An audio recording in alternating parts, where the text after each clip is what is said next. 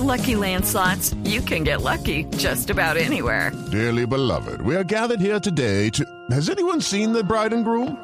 Sorry, sorry, we're here. We were getting lucky in the limo and we lost track of time. No, Lucky Land Casino, with cash prizes that add up quicker than a guest registry. In that case, I pronounce you lucky. Play for free at LuckyLandSlots.com. Daily bonuses are waiting. No purchase necessary. Void were prohibited by law. 18 plus. Terms and conditions apply. See website for details. Hoy en el radar aquí en Blue Radio estamos haciendo un recorrido por eh, las ollas de venta de drogas en Colombia a raíz de la intervención que hace exactamente una semana adelantó la policía con la fiscalía, con la alcaldía mayor de Bogotá. De hecho, otras entidades del estado estuvieron allí presentes y lo que ha ocurrido en el Bronx ha sido escenario de estudio para lo que pasa en otras ciudades del país.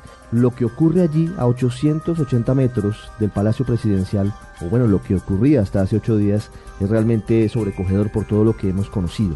El mayor Jorge Orozco es uno de los hombres encargados de haber eh, estado muy pendiente de lo que pasa allí. Ha sido el hombre que más conoce lo que sucede en esa zona, quiénes son los cabecillas y qué pasa hoy, porque lamentablemente cuando ocurren ese tipo de intervenciones que son muy positivas, tienden a multiplicarse o por lo menos a trasladarse los sitios de venta de drogas y que traen consigo otro tipo de actividades delincuenciales. Mayor Orozco, buenas tardes, bienvenido al radar de Blue Radio. Ricardo, muy buenas tardes. Mayor, quiero primero preguntarle acerca de lo que conocen del Bronx. ¿Quiénes hoy son los eh, jefes delincuenciales? ¿Cómo se distribuyen?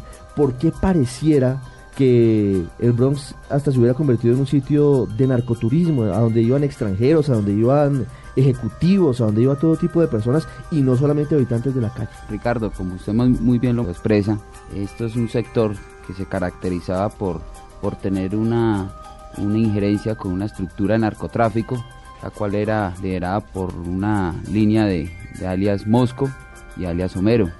Esta, esta estructura eh, se encargaba de consolidar el narcotráfico, expendio, prostitución, explotación de menores de edad y pues obviamente esto tenía una afectación hacia las diferentes localidades de, de Bogotá inclusive con labores de inteligencia que se viene realizando seguimiento a esta estructura, se ha podido establecer de que tenga conexiones eh, internacionales. ¿Qué tipo de conexiones internacionales mayor? Con otras estructuras que en otros países y que pues vienen siendo materia de investigación. Eso que yo le pregunto es real porque ahora que estamos conociendo todo lo que pasaba allí en el Bronx, muy cerca del Palacio Presidencial, eh, pues todo nos parece escabroso, terrible, pero hay versiones que dicen que allí incluso había discotecas eh, de muy alto nivel, iban ejecutivos, iban extranjeros, buscando la ruta de la droga. ¿Eso llegó a pasar? Allí internamente dentro del bronce se, tenían identificadas varias, varias discotecas, establecimientos públicos que eran utilizados con el fin de, explotar a los menores de edad sexualmente. Y pues obviamente también la, la, venta de estupefacientes dentro de este sector.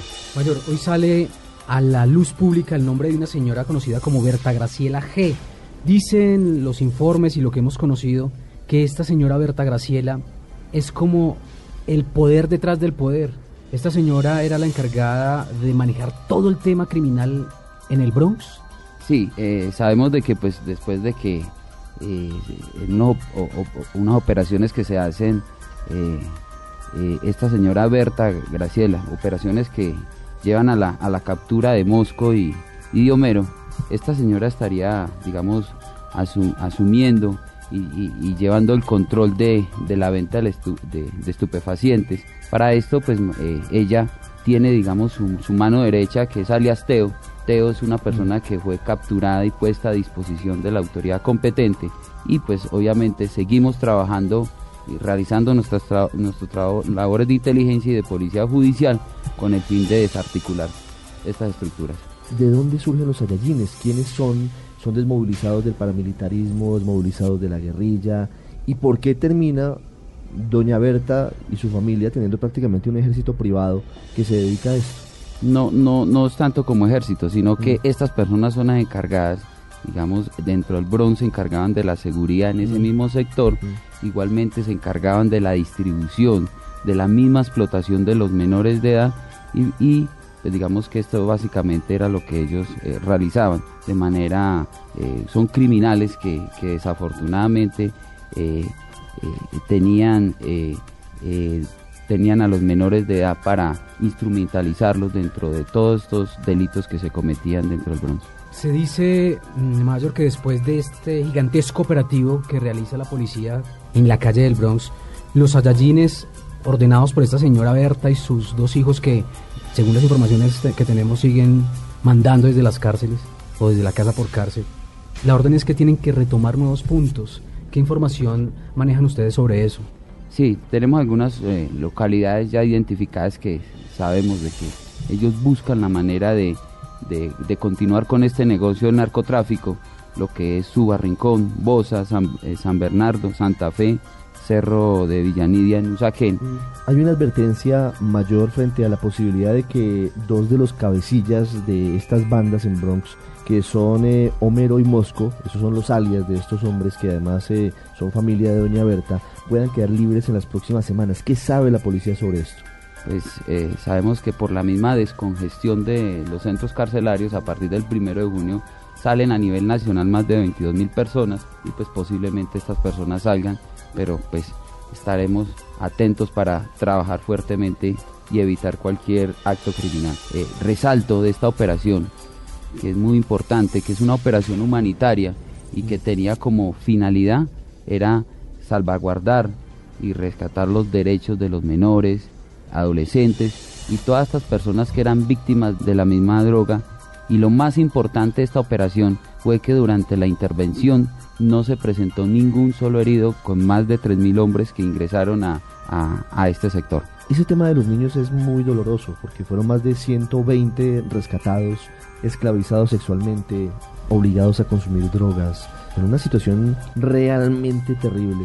Eh, ¿Cómo van a, trabajar ese punto de los niños? Sobre todo sabiendo que muy probablemente esté ocurriendo en otras zonas de Bogotá, en donde o por necesidad o por descuido o por descomposición familiar, los niños terminan siendo presa fácil de estas bandas criminales eh, mayor.